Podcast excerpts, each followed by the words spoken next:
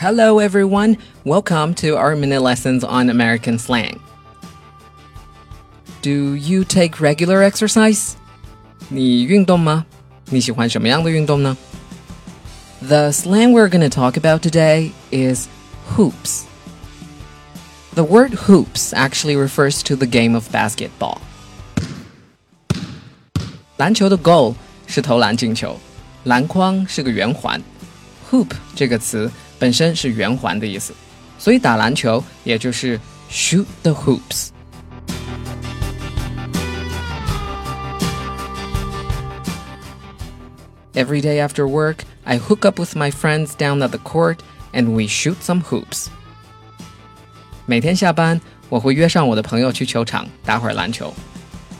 Hook up 本意是鱼钩、上钩，常用来表达约。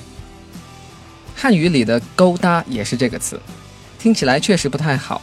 不过你约朋友吃饭，约朋友一块玩，你可以说 hook up with my friends。Court 是指球场，一般来讲，篮球场、网球场、高尔夫球场都是 court。Basketball court, tennis court, and golf court.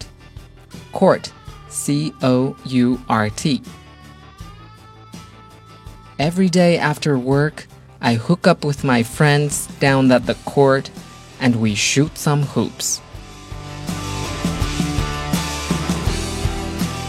My little bro practices hoops every day after school and he wants to be an NBA star.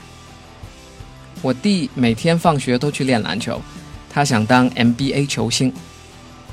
Practice 既是动词也是名词，锻炼的意思，主要强调的是实际操作，比如 Practice makes perfect，这句成语熟能生巧，讲的是不停操练才能成功。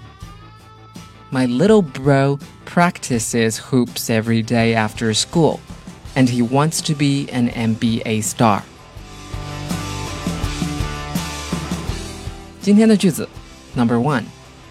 Every day after work, I hook up with my friends down at the court and we shoot some hoops.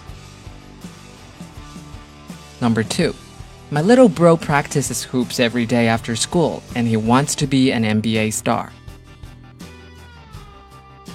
Hoops 是打篮球，记住了吗？